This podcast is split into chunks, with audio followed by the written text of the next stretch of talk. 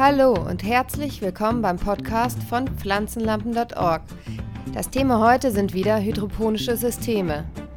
Heute geht es um Nutrient-Film-Technik, das Drip-System und Aeroponik.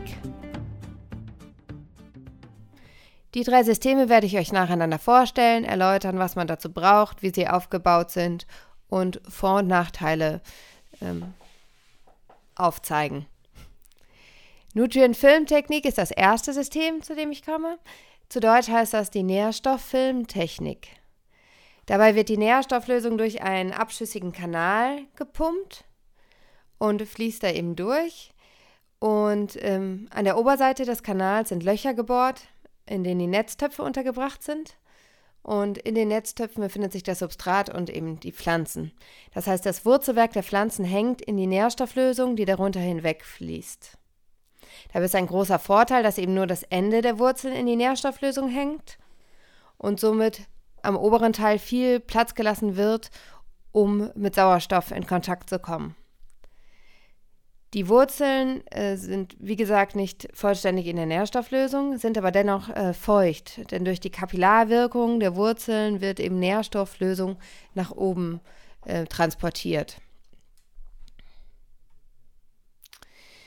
Man braucht, um äh, so eine Nährstofffilmtechnik umzusetzen, einen Kanal oder eine Röhre. Also man kann da auch so KG-Röhren aus dem äh, Baumarkt benutzen und sich dann irgendwie mit einer Lochsäge Löcher äh, in die Oberseite bohren. Die dürfen natürlich nicht äh, so groß sein, dass die Töpfe hindurchfallen, sondern halt so groß, dass die Netztöpfe da drin hängen bleiben. Ähm, genau. Und dann braucht man noch Substrat, das in die Netztöpfe kommt. Und ein Reservoir, in dem die Nährlösung untergebracht ist. Eine Wasserpumpe, die die Nährlösung von dem Reservoir in den Kanal pumpt, logischerweise. Und vielleicht auch noch einen Sprudler, also man braucht, es ist immer von Vorteil, einen Sprudler, einen Sprudelstein und eine Luftpumpe zu haben, um das ähm, Reservoir ähm, nicht nur mit Sauerstoff, also da, die Nährlösung nicht nur mit Sauerstoff zu versetzen, sondern auch in Bewegung zu halten, weil sich sonst äh, setzen sich schwere Salze im Reservoir am Boden ab und werden nicht zu den Pflanzen gepumpt. Das heißt, die Pflanzen können dann Mangel leiden. Dann brauchen wir noch etwas, wodurch die Neigung des Kanals hergestellt wird. Also kann man entweder, manche bauen sich da ein Bodengestell oder, also oder ein Holzgerüst oder, äh, oder ähnliches. Das gibt es natürlich alles auch schon fertig zu kaufen. Ähm, dann braucht man natürlich noch Hydrodünger und ja, das war es eigentlich. Ähm, es können auch mehrere Pflanzen in einem Kanal untergebracht werden. Ähm, das System eignet sich besser für kleine Pflanzen mit nicht mega langen Wurzeln als jetzt für große Pflanzen. Das ist für Salat ziemlich sinnvoll zum Beispiel. Und ähm, es ist wichtig, dass äh, es ein gutes Verhältnis von Nährstoffgehalt zur Menge der Pflanzen gibt. Also und das hängt auch mit der, mit der Länge des Kanals zusammen. Weil je weiter hinten die Pflanzen sind, desto weniger Nährstoffe ist noch in der Nährstofflösung drin. Das kann dazu führen, dass die hinteren Pflanzen eben nicht genug Nährstoffe bekommen. Also jede Pflanze entnimmt ja äh, Nährsalze. Genau, und wir wollen ja, dass alle gut wachsen und nicht nur die ersten. Das System ist insgesamt ziemlich abhängig von der Pumpe. Also wenn die Pumpe mal ausfällt, fließt keine Nährstofflösung und die Pflanzen äh, vertrocknen schnell und verhungern quasi auch. Und ähm, das heißt, also Strom darf nicht ausfallen und der Kanal darf auch nicht verstopfen. Und das ähm, ist wohl auch ein häufiges Problem. Die Neigung des Kanals sollte zwischen 1 zu 40 und 1 zu 30 liegen. Das sind 2,5 bis 3,3 Prozent Steigung, Neigung. Äh, die Neigung bestimmt auch die Fließgeschwindigkeit der Nährstofflösung. Und ein zu schneller Fluss kann hier dazu führen, dass die Pflanzen das nicht, also die Nährsalze nicht ordentlich aufnehmen können. Das heißt, darf auch nicht zu schnell sein. Am besten ist es eigentlich, die Neigung variabel zu lassen, weil je größer die Wurzeln werden, desto höher ist auch die Wahrscheinlichkeit, also äh, dass die Nährlösung nicht mehr so gut fließen kann. Ne? Also weil dann mehr Widerstand da ist und dann wird es langsamer und dann ist es natürlich gut, wenn man dann die Neigung entsprechend äh, steiler äh, einstellen kann, damit die Fließgeschwindigkeit wieder zunimmt. So, die Durchflussrate sollte so ein bis zwei Liter pro Minute ähm, betragen. Und die Länge des Kanals nicht mehr als 15 Meter, sonst ist erfahrungsgemäß wird sonst schwierig. Also so bis 12 ist eigentlich optimal. Äh, insgesamt äh, erlaubt die Nutrient-Film-Technik eine ziemlich gute Versorgung mit Nährstoffen, Wasser und Sauerstoff. Oft konkurrieren die Dinge auch miteinander in, innerhalb eines hydroponischen Systems und oft ist eines äh, klar im Vorteil. Und hier sind eigentlich alle drei ähm, ziemlich gut vorhanden. So, jetzt kommen wir zum nächsten System. Das ist das äh, Drip-System, äh, zu Deutsch Tropfsystem.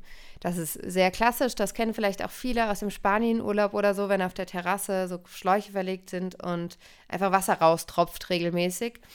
Ähm, das ähnelt auch einer Sprenkleranlage, allerdings wird dabei nicht die ganze Pflanze nass, sondern eben nur das Substrat, also in, in dem Fall jetzt zum Beispiel nur die Erde oder nur der Blähton oder was auch immer man sonst so äh, für Substrat verwenden möchte. Das hat, ist auch von Vorteil, weil die äh, Blätter dann mehr Sauerstoff bekommen, wenn sie nicht so oft nass werden. Und ähm, also das Blattgrün und äh, auch Schimmel und sowas, ne, wenn es einfach nicht, nicht nass wird. Das ist äh, von Vorteil.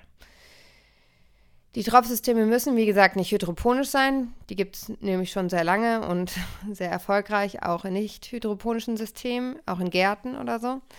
Ähm, Genau, und dabei werden eben per Schlauchsystem wird den Pflanzen Wasser zugeführt und das äh, Wasser kommt aus, aus einem Reservoir. Ähm, genau, das heißt, ja, die Pflanzen werden einfach regelmäßig betropft. Und dies funktioniert eben auch gut für große Pflanzen, nicht nur für kleine Pflanzen, weil, weil äh, ähm, in anderen hydroponischen Systemen hat man oft das Problem, dass bei großen Pflanzen man halt ein riesen Pflanzbehältnis braucht, und dementsprechend viel Wasser, dass die Wurzeln erreicht werden und dementsprechend viel Substrat und einfach viel Raum so genutzt werden muss. Und das braucht man hier äh, eben nicht, weil das Substrat wird ja einfach benetzt und das Wasser tropft dann quasi, läuft durch das Substrat durch. Ähm, und man hat sogar noch den Vorteil, dass wenn man eine große Pflanze hat mit viel Substrat, auch mehr Wasser gespeichert werden kann. Und da hier nur Verhältnis wenig Wasser bzw. Nährstofflösung, die überhaupt ähm, das Substrat erreicht, ist es gut, wenn das Substrat viel speichern kann, also wenn das viel Volumen hat. So.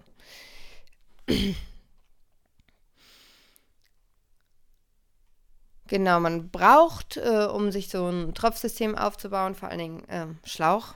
Am besten äh, lichtundurchlässigen Schlauch, damit kein Algen oder sowas äh, darin wachsen können. Äh, man braucht entweder Tropfstrahler, die werden dann am Ende des Schlauchs über dem Substrat angebracht und verspritzen quasi regelmäßig das Wasser.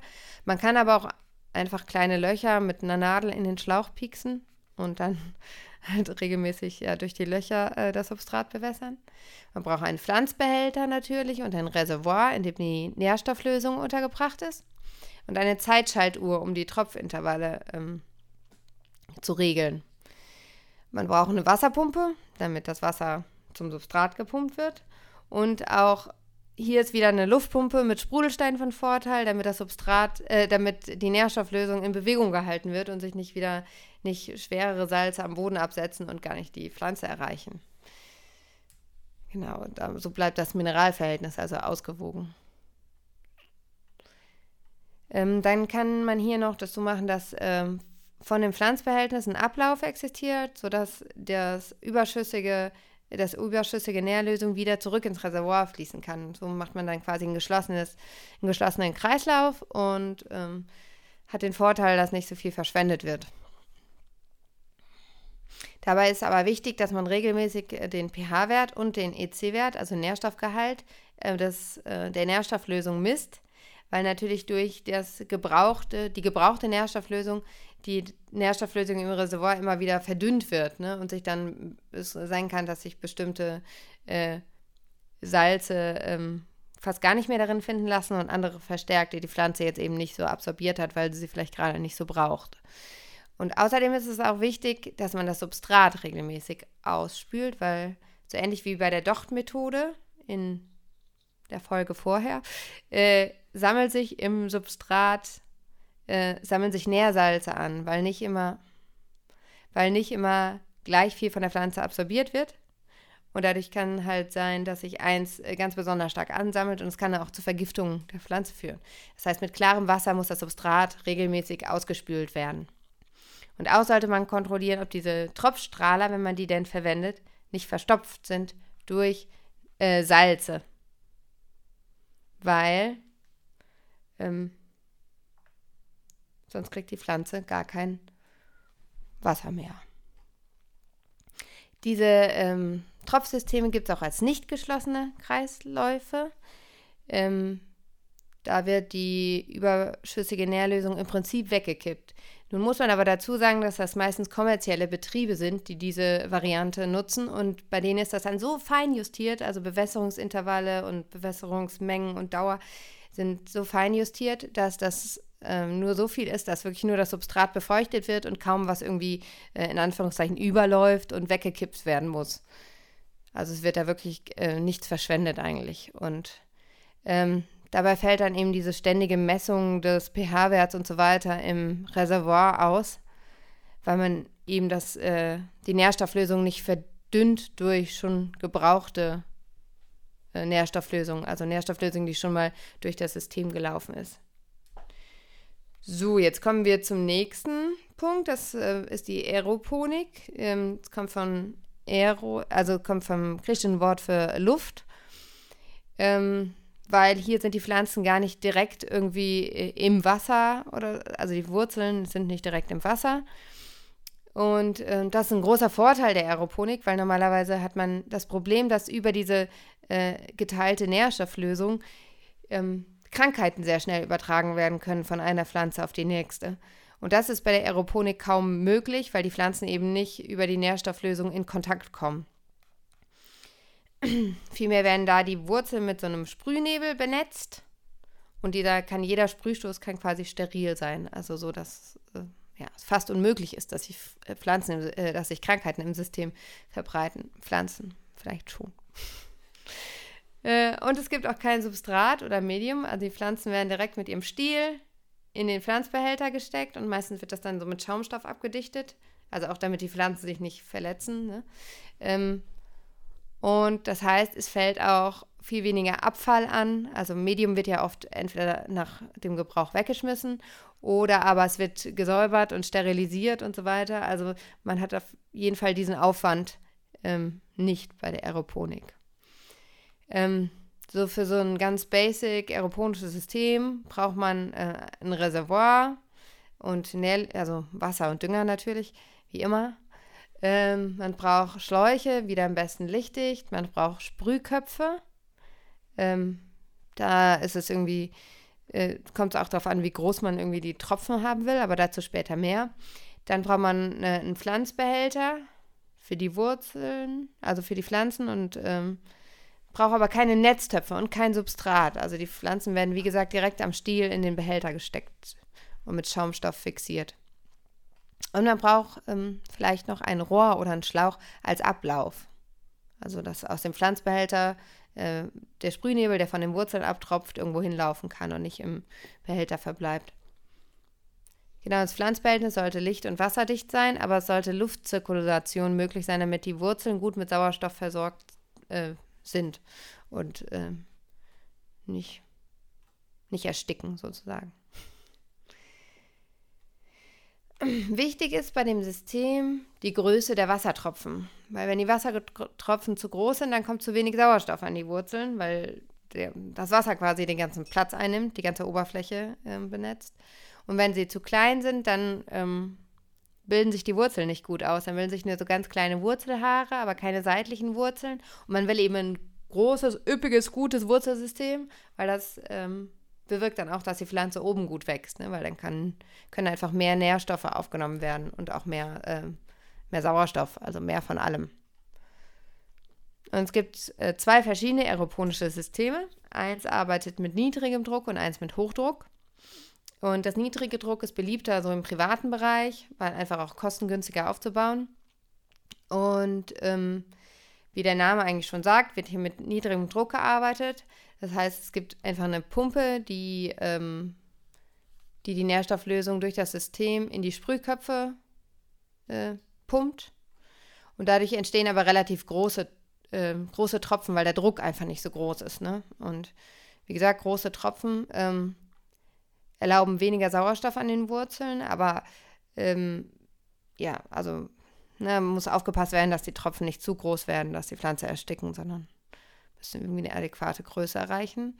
Ähm, es ist wichtig, dass die Pumpe leistungsstark ist, ähm, nicht wie bei anderen äh, Systemen. Also hier reicht keine irgendwie Aquariumsbedarf Pumpe vom, also aus, der, aus dem äh, günstigsten Segment irgendwie, sondern also Aquariumsbedarfspumpe kann gehen so oder so eine Teichpumpe, aber es muss halt schon eine gute sein. Also es darf jetzt nicht irgendwie, kann sich jetzt nicht die günstigste irgendwo bestellen oder so.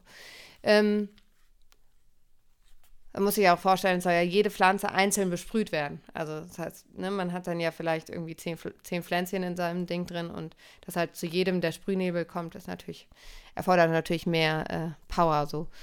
Ähm, es ist auch gut, wenn man, also gerade bei großen Tropfen, weil die können natürlich nicht so tief in die Wurzeln eindringen, also in das Wurzelsystem, so man hat ja so einen Ballen und werden, äh, wenn man große Tropfen hat, meistens nur die äußersten benetzt, so vom äh, Sprühnebel oder ja, ist ja gar kein Nebel dann, ne? Nebel wäre feiner, aber vom, von den Tropfen.